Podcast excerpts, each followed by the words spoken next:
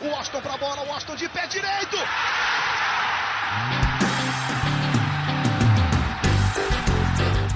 Está entrando no ar o podcast. Sabe de quem? Do Do Flusão, do tricolor das Laranjeiras. É o GE Fluminense.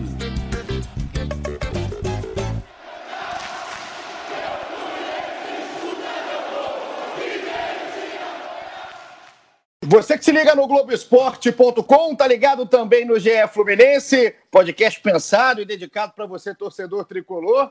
Eu sou Igor Rodrigues e vindo aqui em dia de título, em dia de taça do Fluminense, o que para muitos era impossível, ou pelo menos improvável, o Fluminense no Maracanã na noite de quarta-feira, o Popular ontem, já que a gente está gravando, o Popular quase hoje, já que a gente está gravando na madrugada disso daqui, que para gente essa manhã é quase madrugada, Estou com o Thiago Lima, setorista do Fluminense, que estava no Maracanã, e confesso que não dormiu para vir aqui gravar o nosso podcast, o podcast da conquista do Fluminense. Um Fluminense guerreiro, um Fluminense muito bravo para levar contra um time claramente superior, tecnicamente falando.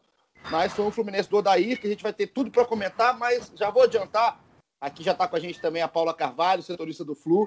Vou adiantar que a gente só vai falar dentro de campo.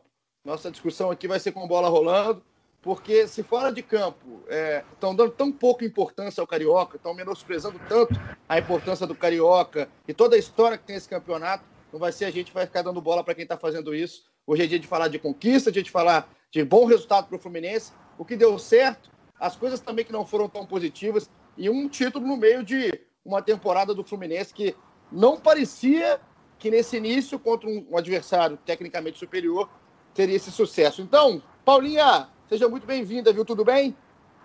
Tudo bem, Paulinho, Noel, galera que está assistindo a gente. É, como você disse, acho que ontem foi um título, no mínimo, improvável, mas eu acho que tem que a gente tem que destacar muito a partida tática que o Fluminense fez ontem. Acho que é, a escalação e o pensamento assim que o, que o time foi em campo foi muito importante para frear esse Flamengo.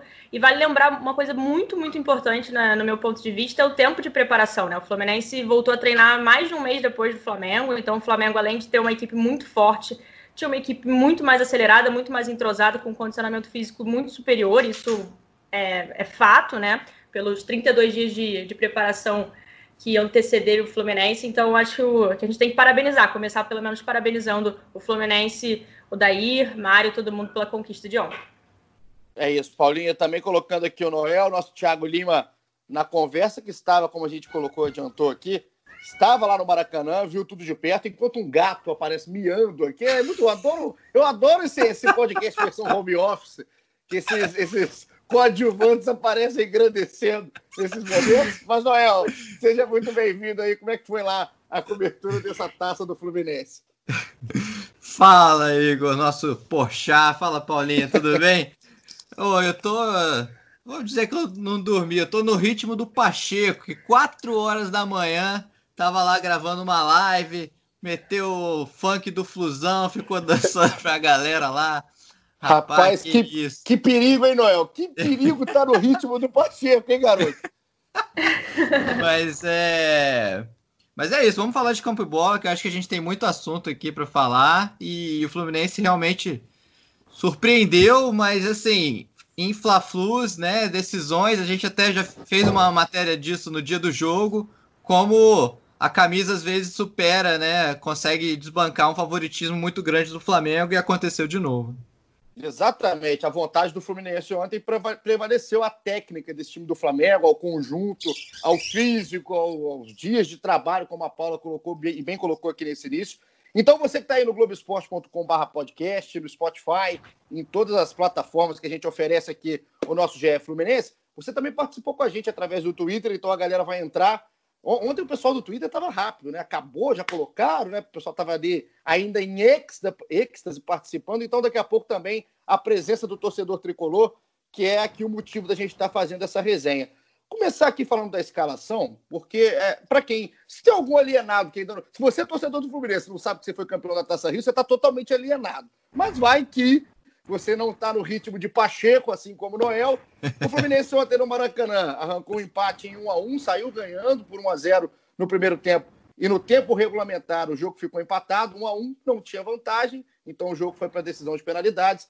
E nos pênaltis prevaleceu o Muriel, prevaleceu o time do Odair 3 a 2 O Muriel acabou pegando a cobrança do Rafinha no final. Rafinha, que inclusive foi um, um personagem bem, bem a par desse jogo ali, junto com os jogadores do Fluminense, inflamando, assim como ele faz de costume, mas não conseguiu prevalecer perto de um time do Fluminense que tem garotos, mas também tem caras muito carimbados, como é o caso do Nenê, que não deixou o Rafinha crescer.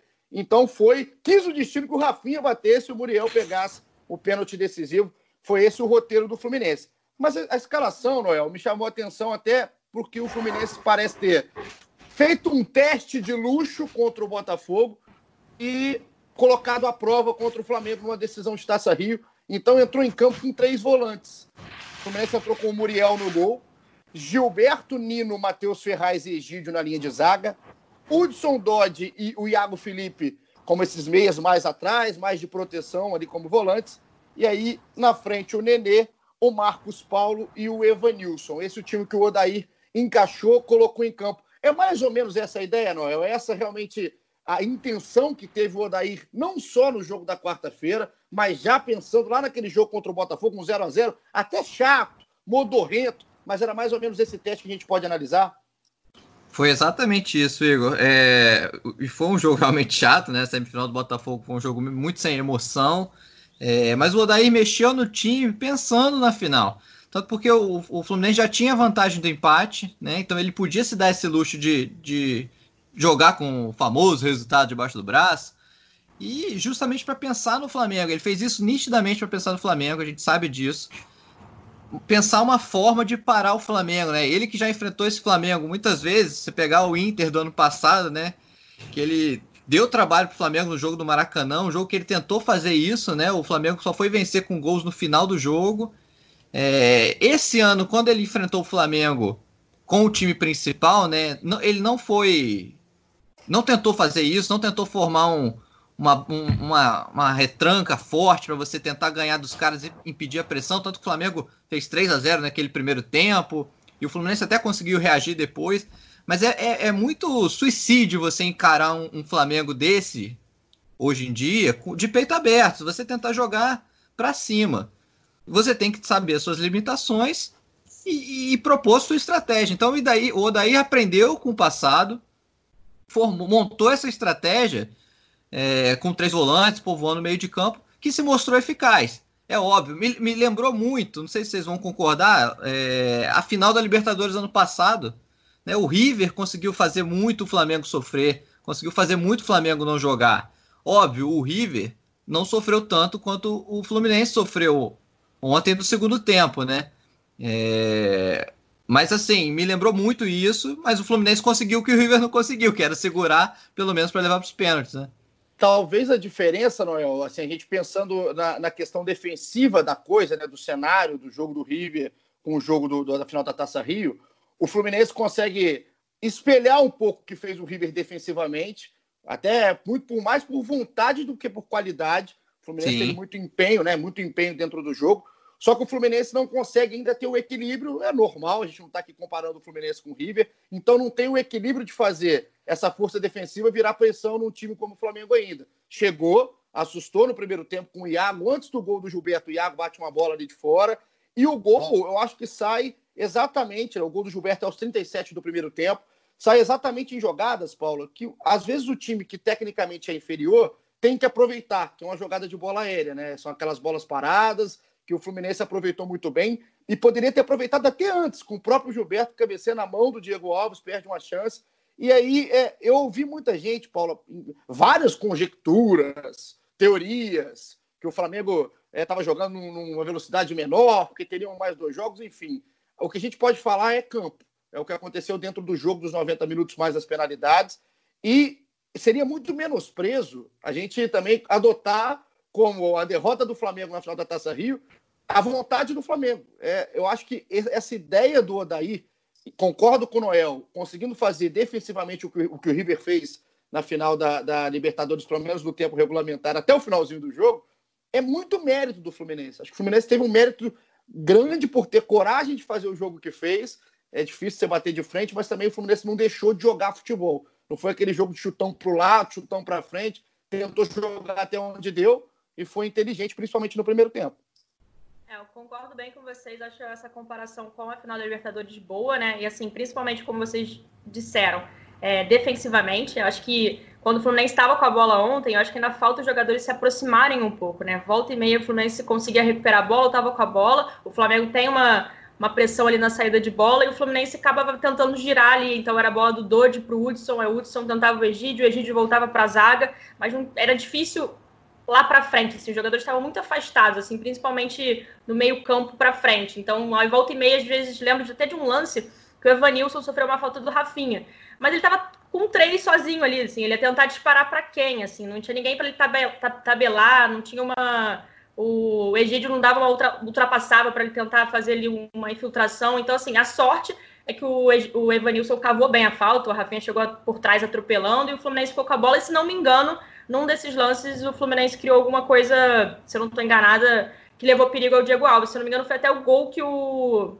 Gilberto perdeu, que você falou há pouco tempo, Paulinho. E esse gol que o Gilberto perdeu, eu achei ele até assim, na teoria, era até mais, é, como eu posso, posso falar, mais fácil de fazer do que, o, do que o Gilberto do que o Gilberto fez, assim, né? Ele acho que ele perdeu ali, não sei nem se ele não acreditava que fosse ficar sozinho ou que estava em posição legal. Eu achei ele, não, não sei se foi displicente, assim, eu acho até chato usar a palavra displicente num jogo tão esforçado taticamente ontem do Fluminense, inclusive do Gilberto, assim, o Gilberto ontem estava com uma garra é, fenomenal, assim, correndo o tempo inteiro, assim, dava para ver que ele estava com sangue nos olhos, né?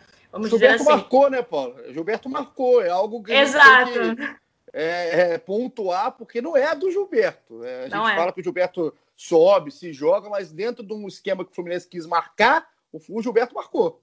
Marcou, exato. E marcou bem até, né? Assim, exatamente. E ele tinha uma missão difícil ali, né? No, que é o campo esquerdo do ataque do Flamengo, que tem o Bruno Henrique muitas vezes, assim, apesar do Bruno Henrique estar tá apagado. Mas falando do Fluminense especificamente, Gilberto marcou. Lembro até de uma bola no final do jogo que ele perde um, uma disputa ali de escanteio, se eu não me engano, pro Michael, ele fica revoltado, chuta a bola, assim, dava para ver que, ele tava, que o Flamengo tinha acabado de empatar, né? Então ele estava muito assim, querendo muito o jogo. Enfim, ele tem essa. Aí, voltando ao assunto, acho que o Fluminense, como vocês estavam falando, o jogo taticamente muito bom, além de uma postura assim, muito de.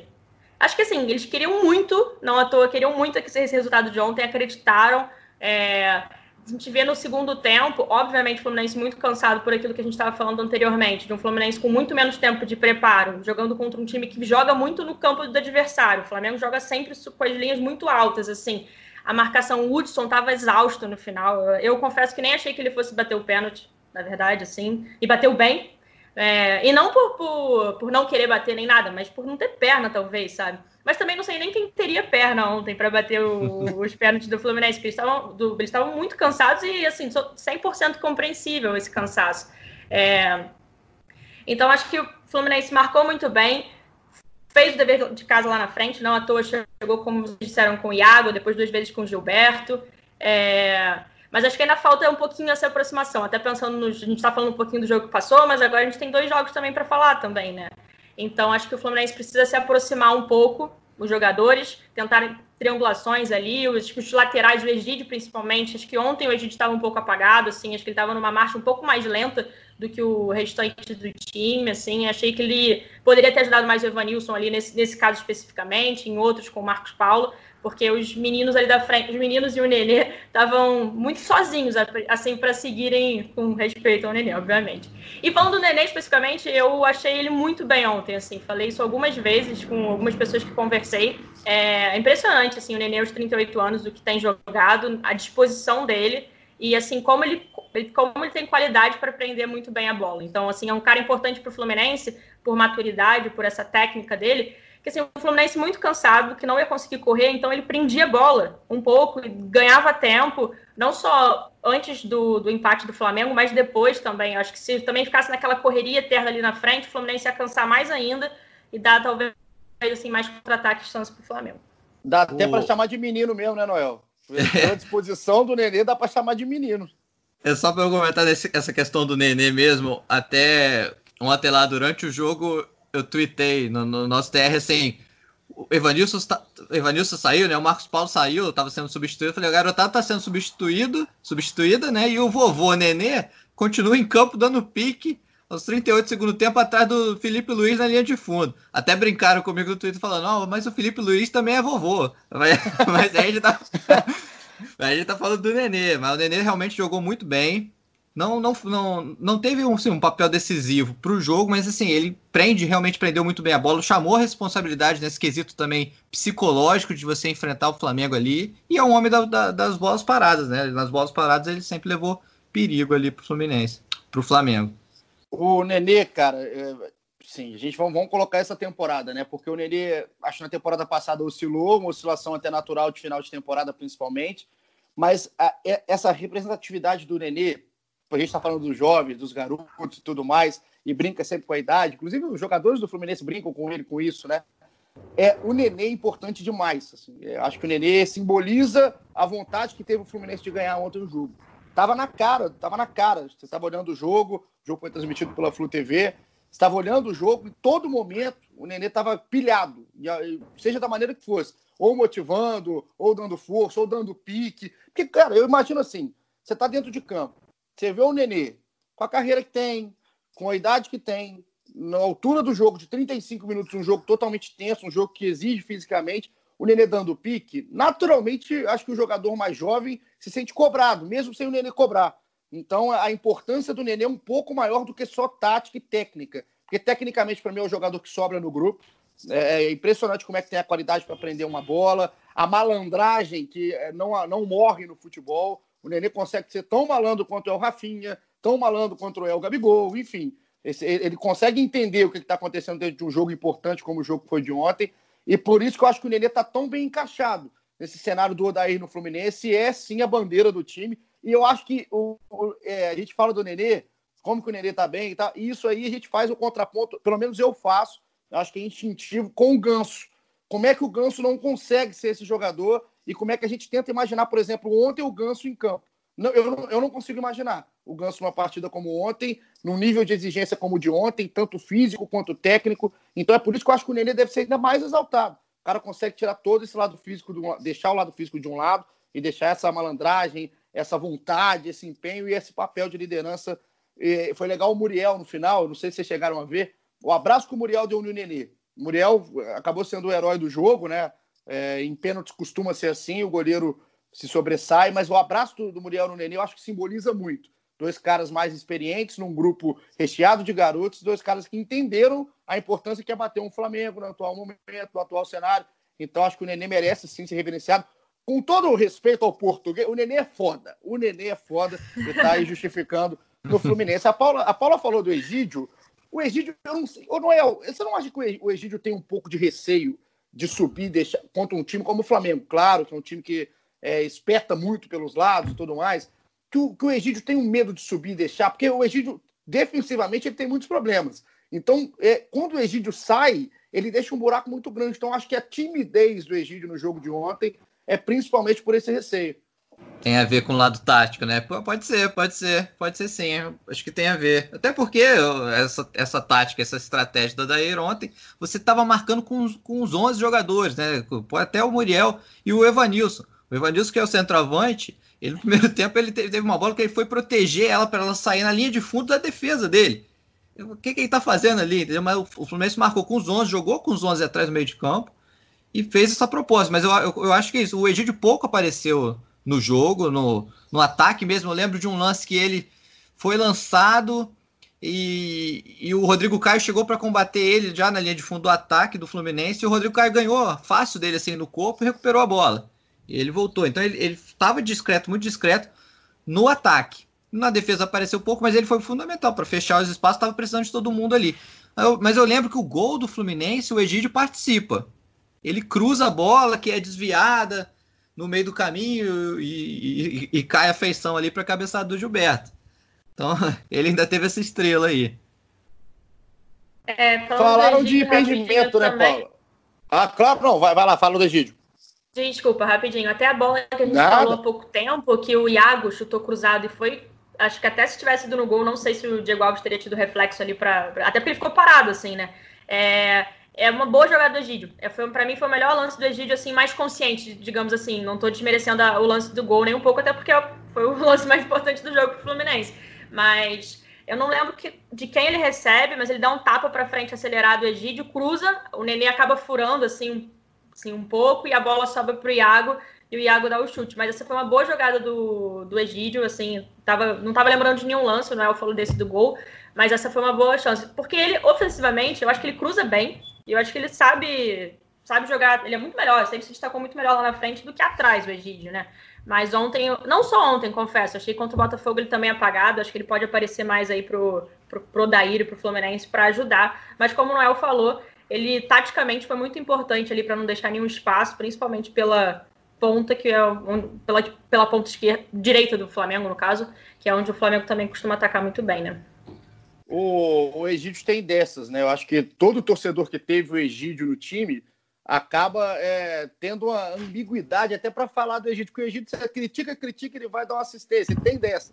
Então é, é um cara que, se se equilibrar, se o Egídio conseguir equilibrar um pouquinho o lado ofensivo e defensivo, ele consegue ser um jogador muito mais útil ao Fluminense e até recebendo mais menos críticas, principalmente se não der uma voadora no peito de um cidadão como deu no jogo aí na Taça Rio, que foi expulso. Agora, o lance do gol, teve a participação do Egídio, que era o nosso pivô aqui no momento, é, eu ouvi muita gente falar de impedimento, né? Porque é um cruzamento que vem da esquerda, a bola é rebatida no meio, e aí tá o Gilberto atrás do Matheus Ferraz no lance, e na, num, num, primeiro momento, com a câmera que a gente tinha à disposição, o Matheus parece estar tá à frente. Parece estar à frente no desvio, do primeiro desvio que tem na jogada, que eu não sei se é do Marcos Paulo, mas é um desvio que tem no primeiro que sobe, e parece que o Matheus Ferraz está à frente quem finaliza a jogada é o Gilberto que está atrás. E aí eu vi muita gente falar de participação do Matheus. Eu, Noel, eu tendo sempre. É um jogo que teve VAR, é bom de destacar, né? Que o VAR voltou a atuar aí na decisão da Taça Rio. E quando tem VAR, principalmente em lance de impedimento, que não deveria ser um lance subjetivo, e a gente pelo menos espera que não seja, eu tendo a sempre acreditar na imagem do VAR, mesmo que ontem um pouco mais demorado, é, então, como a gente não tinha câmeras ali na linha para estar tá ali com tudo à disposição, todos os recursos à disposição, eu tendo a imaginar que é o tipo de, é o tipo de jogada que naquela câmera mais lateral, que não é uma câmera reta no sentido da jogada, a gente acaba sendo um pouco enganado pelo, pelo, pela projeção do Matheus Ferraz, por exemplo, porque que ele participa da jogada, é claro, isso aí é, é evidente. Agora, reclamar de lance de impedimento hoje é um pouco complicado quando você tem o VAR, né? Sim, sim. É, lá do estádio, esse lance, eu fiquei com a sensação também que, que o, o Ferraz estava um pouco à frente. É, e eu sabia que, tendo VAR, também esperei para comentar do gol ou não. E confirmando o gol, eu, eu, confesso que eu não vi ainda, até agora, o replay, assim, que mostra o VAR, que mostra a, a, a imagem congelada. Até isso eu vou pedir para Paulinha comentar se que deve ter visto o replay exato. Mas eu concordo com você. Tendo o VAR, como é que a gente vai duvidar do VAR, né? E, e, e, e isso também, da, da, do ângulo da câmera, isso faz muita diferença. Não, eu não sei como é que estava o ângulo dessa câmera para pegar ali, mas eu vi muita reclamação mesmo de, de flamenguistas nas, nas, redes sociais falando, reclamando de impedimento. Eu tendo a concordar com você e com o VAR. Se o VAR marcou, a gente vai reclamar do VAR. Mas, Paulinha, você viu, esse, esse, você viu esse exato replay que congela? Teve, teve tirateima, não? Então, eu vi sim, só que assim, a gente estava com outro tipo de transmissão ontem, como o Paulinho falou, não é a, a, transmissão que tem várias linhas e tudo mais. Isso aqui não é uma crítica, tá? De jeito nenhum, até porque, enfim, é, uma, é normal que não, não seja, enfim. E era difícil de ver, de fato. O lance no, ao vivo, assim, eu fiquei completamente em dúvida, assim. Eu fiquei também só, tipo, esperando. Eu sabia também que tinha VAR e fiquei esperando para ver o desenrolar. Concordo 100% com vocês que, tendo VAR, impedimento não tem como ser subjetivo. Então, acho que não tem como e por que a gente duvidar, né? Apesar de várias vezes ao nosso olho, assim, parecer claro que está impedido. Enfim, eu lembro de um lance ano passado, até com o Odair, só que no Inter, do Rodrigo Lindoso, que até hoje eu acho que aquele cara tá impedido. e assim, mas como é que eu vou falar assim? Falam depois, mostraram outros milhões de, de câmeras do VAR, assim, e de fato ele não tava, enfim, é muito louco, assim, até ver, mas já o nosso olho não, a gente não consegue reparar. Mas ontem, especificamente, depois eu vi algum o lance muito mais paralisado, com, com, com, frame, com frame, essas coisas assim, e parece ter um pé, de fato, dando posição ali para que não para o Fluminense não estar impedido naquele momento. Então, assim, acredito fielmente, fielmente que não estava impedido, o lance foi normal. Não à toa tinha VAR ontem para checar. Mas é um lance difícil mesmo, complicado justamente por essa movimentação do Matheus Ferraz. Dá uma, uma sensação de primeira, assim, que ele, que ele estaria impedido, sabe? Vamos ver se a FED é, vai divulgar, vai divulgar, né? Esse, esse, essas imagens. É, a, a, CBF tinha costume, né, de divulgar sim, assim, imagens sim. polêmicas. Comebol também. Eu acho que, é do Lindoso, acho que é do Lindoso divulgaram depois, né? Assim, sim, sim, até... sim. Alguns divulgaram, eu lembro do lance de Vasco e Corinthians também, o lance do Erley, o zagueiro do Vasco, também foi divulgado. Alguns divulgaram, a Comebol divulgou praticamente todos os lances decisivos de partidas daquela reta final da Libertadores. Então, é, é, um lance que dá polêmica, porque é um lance difícil. Acho que a Paula falou muito bem, mas o Bruno Arleu esperou, o Bruno Arleu, que foi o, o árbitro da partida, esperou ali o comunicado do VAR, que demorou um pouquinho, mas ali acabou confirmando o gol do Fluminense, que fazia 1 a 0 no primeiro tempo. Vamos passar para o segundo tempo, porque aí eu acho que começa. A gente estava falando aqui de muita coisa boa do Fluminense, da questão da entrega, da questão da escalação e da postura no primeiro tempo. E aí eu acho que a gente começa com aquela nossa cornetada básica, mas uma cornetada é, construtiva aqui para o time do Fluminense e para o time do Odair, e principalmente para o Odair. Eu vou falar aqui as mudanças que o Fluminense fez no segundo tempo, foram só quatro, acabou não fazendo as cinco mudanças. O Michel Araújo entrou no lugar do Gilberto mais para o fim do jogo. O Yuri entrou no lugar do Iago. Fernando Pacheco na vaga do Evanilson, logo foi a primeira substituição. E o Caio Paulista na vaga do Marcos Paulo. Essas foram as quatro opções que o Odair tinha. É, Noel, eu vou te fazer uma pergunta assim, duas em uma, fazer um pacote de uma vez. O Fluminense recuou muito no segundo tempo. Isso aí acho que é claro, né? O recuo até aquela linha, a, a, a, a tal da marcação baixa que a gente fala, ela estava baixíssima. O Fluminense estava antes da intermediária. Então a, a, linha de defesa do Fluminense estava dentro da grande área. Então é, é, recuou demais. Isso é exagero, na sua opinião? Isso é trabalhado? Isso é treinado?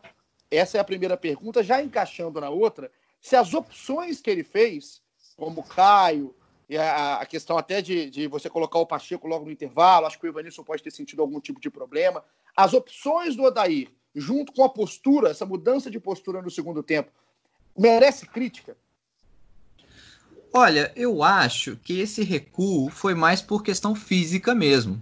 A partir do momento que você vai cansando, você, você vai ficando mais próximo do, do que você está protegendo, né? Que é o gol. É, mas teve as substituições do Odair não mantiveram o nível do, dos jogadores que saíram. O, o Yuri entrou para renovar esse fôlego ali no meio de campo. É, Pacheco entrou para puxar, dar mais velocidade, né? Mas o, o, os caras que entraram não mantiveram o nível. O Fluminense foi cansando, né? O fôlego desses caras novos não foi suficiente. E aí o Fluminense foi recuando. Até os 20 minutos, assim, mais ou menos, o Fluminense ainda estava conseguindo segurar a pressão do Flamengo. Mas aí, cara, foi passando o tempo, o Flamengo foi, foi sobrando fisicamente e o Fluminense foi. Eu acho que o que caberia uma crítica, eu até fiz essa menção né, na, na, na, análise é porque eu acho que o Odair morrer com uma, uma substituição na mão, quando você tem um jogo desse, é um risco grande. E você tinha um Elton Silva, cara, no banco, que é, vinha sendo titular. E é um cara que pode ser uma válvula de escape, igual é o Pacheco também, né? Um cara de velocidade, um cara que, que tá acostumado a jogar, já jogou muitos Fla-Flus, é, é cria da casa. Pô, eu acho que o Elton Silva tinha que ter entrado nesse jogo. Eu pensei ah. nisso também, Noel. Eu pensei nisso também, mas até queria colocar a Paula nessa, nessa discussão, porque eu, eu, eu tava olhando o banco e falei, pô, o Wellington não entrou. Mas o Wellington entraria no lugar de quem? É, é por isso que eu acho que a, a minha crítica ao, ao Odair, nesse caso, foi a, não só morrer com uma substituição, porque ofensivamente, se ele colocasse o Wellington, ele teria que sacar o Nenê, por exemplo. E o Nenê é um cara experiente, inclusive em cobrança de pênalti e tudo que a gente já falou aqui do Nenê. Então, eu não vi, não vi até o motivo naquele momento do Nenê ser substituído, principalmente pela representatividade nesse final de jogo. O erro, para mim, Paula, foi a opção pelo Michel e não o Elton Silva. Porque é outra característica de jogo. O Michel não é um cara que dá sustentação defensiva, não é um cara que dá transição, nem a velocidade para um possível contra-ataque ali naquele estopim no final de jogo. Então, essa, para mim, é, é, acho que talvez tenha sido o grande pecado do Odair. Além de morrer com cinco, essa quinta podia ser uma, uma substituição defensiva, talvez para dar mais gás ali no pessoal que estava na marcação, na proteção, e aí deixar o Elton Silva ter sido o cara escolhido na vaga do Michel. É, exatamente. Eu concordo. Não teria morrido também com essa quinta substituição, até porque a gente já falou aqui várias vezes, o Fluminense estava exausto no final, e exausto com razão, enfim, por questões de preparação. É, e, e, realmente, assim, não colocar o Wellington Silva, que até então, até a semifinal, era titular do Adair. Começou o ano como como titular do Odair. E é um cara que dá velocidade, consegue prender mais o jogo. E assim, faltou. E assim, o Fluminense estava sem transição nenhuma no final do jogo. Você já estava difícil fazer a transição no início, no final, cansado com essas mudanças. Por exemplo, no meio de campo ficou com, com a saída do Iago. Apesar do Iago ser volante, ele ainda tem um pouco mais essa mobilidade, de, esse caguete de jogar para frente. Assim, o Yuri, ele é o primeiro volante total, assim, não à toa, às vezes ele é até aproveitado na zaga. É, essa mudança, particularmente, eu entendo que o Odair também quis deixar o meio de campo ali bem. É, é continuar preservando o, o, sistema defensivo. Só que eu, particularmente, não gostei muito. assim. Ele até tenta adiantar um pouco o Dodge, mas não achei que foi um dos melhores jogos do, do Dodge ontem. assim. Achei até que o Dodge foi melhor contra o Botafogo. Mas, assim, achei que nessa hora, também, além do cansaço que o, que o Noel falou, puxa mais ainda o Flamengo, porque não tem ninguém para tentar jogar a bola lá para frente, assim. Então eu até pensei numa coisa, talvez pudesse ser um pouco ousada, mas quando saiu o Iago, colocar talvez o Michel, eu sei que a gente perderia na, na, na defensivamente, mas teria um time, algum, algum armador, assim, algum time para fazer a transição. Mas de fato, já que não fez, eu também não teria colocado o Michel Araújo no lugar do Gilberto. Achei que, eu confesso que nem sei, não, não, não vi muito sentido nessa substituição. Tava no final do jogo ali que o Fluminense estava só, só tentando se segurar ele não, como o Paulinho falou, ele não marca, ele não é rápido, então ele é um cara para criar jogadas. Só que assim, o Fluminense ele não estava criando nada. Ele já era o final ou tentar uma, uma bola parada, um chutão lá na frente, ou levar para os pênaltis como fez. Também não 41, muito... né, Paulo? 41, 41 exatamente. Tempo. Difícil imaginar o Michel Araújo conseguindo criar uma grande jogada. Talvez o Wellington Silva, num contra-ataque rápido, ele é um cara, até num Fla-Flu de 2017, ele é um cara que sai disparado com a bola e, e, faz o gol, assim. Mas o Michel Araújo não tem essa característica de jogo, ele não tem nem essa velocidade. E assim, o Wellington Silva jogando ali em cima do Felipe Luiz, Felipe Luiz já cansado, Gustavo Henrique não fez uma boa partida ontem e não é um zagueiro rápido. Acho que poderia ter sido uma opção. Era o Léo Pereira, né? Desculpa, Léo Pereira. Era o Léo Pereira. Falei errado. É. E não fez uma grande partida. Realmente não fez uma grande partida, culminando até com um pênalti batido para fora. Com pênalti, é. Na disputa. É, mas assim, realmente o lado esquerdo do Flamengo é, tava, é, é, talvez seria o lado para o Fluminense aproveitar, porque o Bruno Henrique não estava bem, foi, acabou sendo muito anulado no esquema que o Daí montou, não conseguiu ser veloz, ficou encaixotado no meio dessa trinca. Acho que talvez, né, Noel, tenha sido grande, a grande virtude do Fluminense foi ter conseguido encaixotar os principais jogadores do Flamengo dentro dessa trinca de volantes. É, não foram, não achei a trinca de volantes do Fluminense sensacional no jogo, mas com muita entrega com muita disposição. Então, é, é, o Arrascaeta, por exemplo, é, se a gente falasse que o Arrascaeta era um cara que estava fazendo o primeiro jogo com a camisa do Flamengo, você pode acreditar, porque ele ficou totalmente preso no meio do Doide, do Iago, e, e, e, não conseguia sair. E aí o Hudson que chegava, conseguia fazer essa proteção junto com os garotos, enfim. Acho que talvez tenha sido o grande, o grande, a grande virtude no primeiro tempo. E essa postura, esse caso da, da que a gente fala do Odair, é porque o Fluminense fisicamente se esgota, é claro, é natural, só que aí acho que o treinador entra o papel do treinador de fazer a mudança perfeita, de fazer a melhor mudança com o que tem na mão, para colocar o grupo, tentar equilibrar essa parte física, ainda colocando que o Fluminense tinha né, no jogo inteiro, desde o início, sem vergonha nenhuma, que era uma bola, jogar por uma bola, jogar no contra-ataque. Então, acho que faltou isso para o Fluminense tirar um 10 tático, já que o é. Daí no final fala que foi taticamente perfeito. Eu acho que não chegou a ser perfeito. Até muito porque o Odair não deixou no final o Fluminense ser perfeito. É uma crítica realmente construtiva em cima de um segundo tempo, de um Fluminense que em 90 minutos foi completamente guerreiro. Vamos chamar a galera? Posso chamar a galera aqui para participar? Ô, Igor, só falar um pouquinho essa questão do Michel Araújo. Eu acho, eu acho que o, o Odair botou ele para bater pênalti. Acho que foi por isso. E ele realmente bateu, mas aí provou que não era. não, não estava no. Não, não, treinando bem, nos seus melhores dias. Mas... É, assim, o, o, Diego foi bem, né? E o Diego foi bem na bola dele também. É claro é, que é. podia ter batido melhor o Michel, mas deve ter sido uma bola que o goleiro foi, que é mais defesa do que perder. Acho que foi essa. É, bate no travessão. O narrador da Flu TV fica todo perdido, enfim. É, é, realmente foi uma, uma, uma, Não foi uma noite feliz do Michel Araújo, Michel Araújo no Maracanã mesmo no título aí do Fluminense. Então, aqui para a gente chegar na nossa reta final, tem a galera participando. A gente ali colocou logo depois da, da conquista da Taça Rio do Fluminense, que o, perguntando quem foi o cara, o que, que deu certo, o que, que não deu, e a galera colocar aqui alguns contemplados. O Marcelo Viana foi direto, foi sucinto, falou que o que deu certo foi que o coletivo foi muito bem. E aí acho que encaixa muito o que a gente está analisando, principalmente no primeiro tempo, e a força de vontade, superação na segunda etapa. O André Calaça, um abraço aqui para o André, ele respondeu todas. Eu gosto dessa pessoa que responde tudo que você pergunta. André, quem foi o cara? Para ele foi o Muriel. A gente já vai falar por quê. Estamos chegando aqui na disputa por pênaltis. Ele fala que a entrega foi determinante para essa conquista. E ele, olha só, falou que não faz questão de levar o Covidão 2020, né? Que já ficou aí batizado popularmente o Campeonato Carioca atual mas ele falou: como é o rival, vamos ter uma vitória, um empate. Depois a gente pega a taça e entrega para eles. Aí o André, aquela provocada, aquela cutucada, num jogo que a gente resolveu aqui, né? Não falar do extra-campo, mas que o extra-campo entra completamente ontem dentro dos 90 minutos. Você via a, a diferença até de, de semblante de vontade do time do Fluminense para o time do Flamengo, que estava jogando não só em campo, mas também muito fora dele.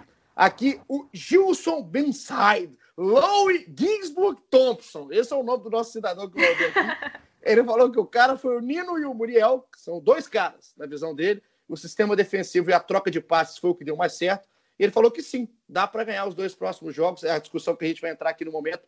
Agradecendo todo mundo que participou. Tem mais mensagens, só que o nosso tempo é um pouco mais curto, porque as finais agora são quarta, é, domingo, 4 horas da tarde, com o mando do Fluminense. Quarta-feira, 9 e meia da noite, com o mando do Flamengo e sem vantagem, assim como foi aí na final da Taça Rio.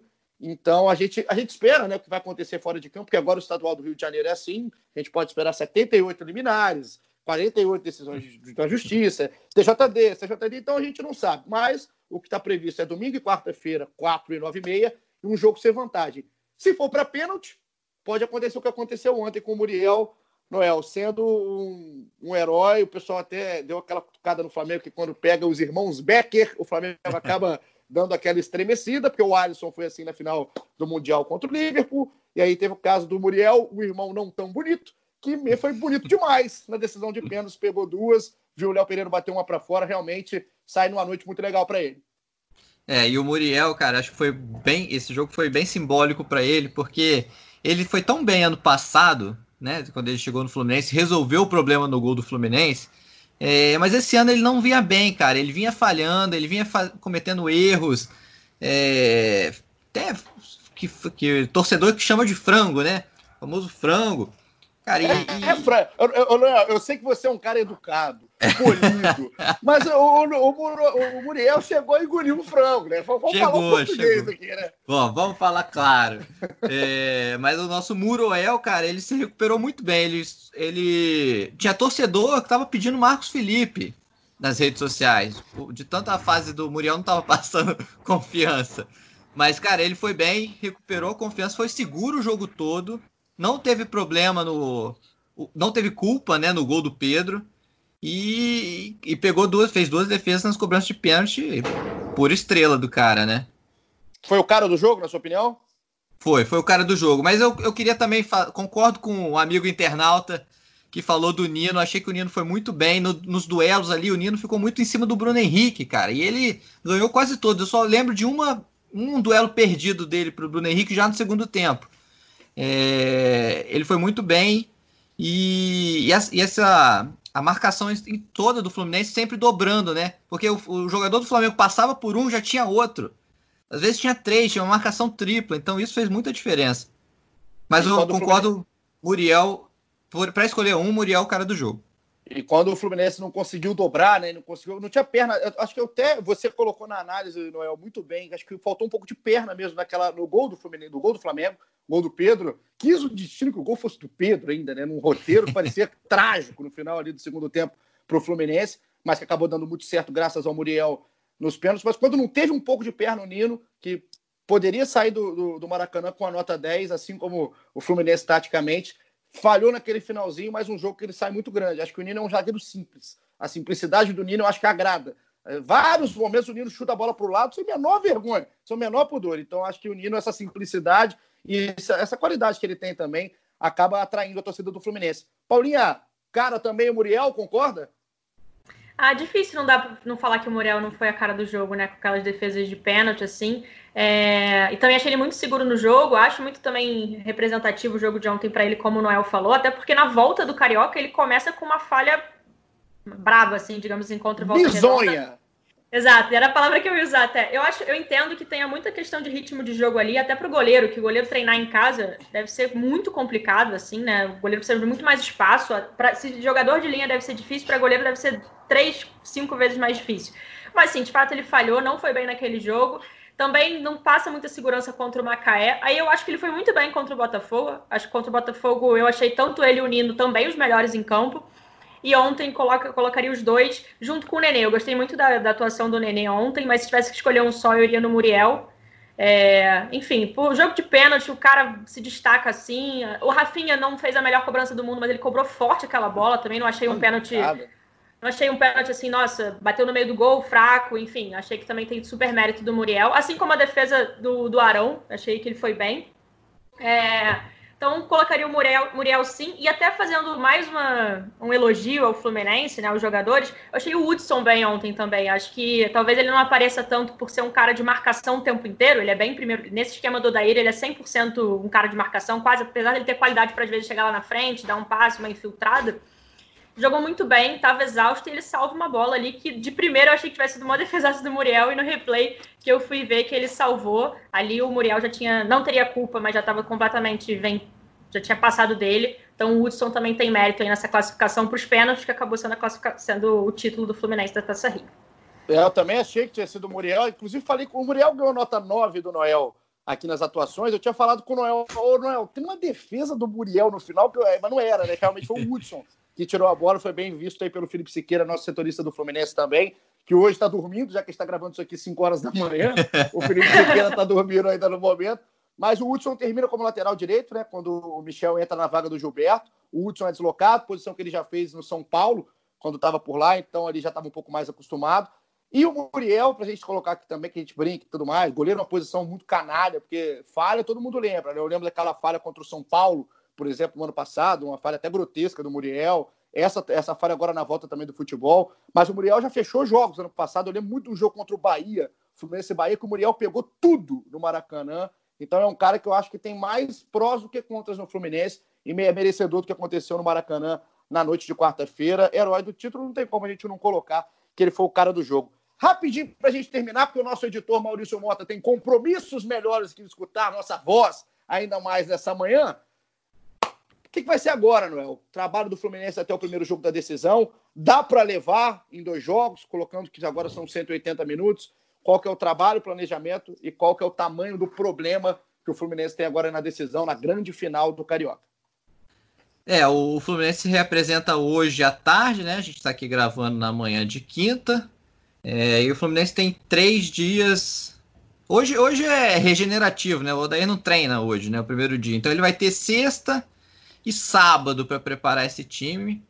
É, Imagina basicamente... o Pacheco treinando hoje. Oi. Imagina o Pacheco, vai chegar, vai chegar fritando.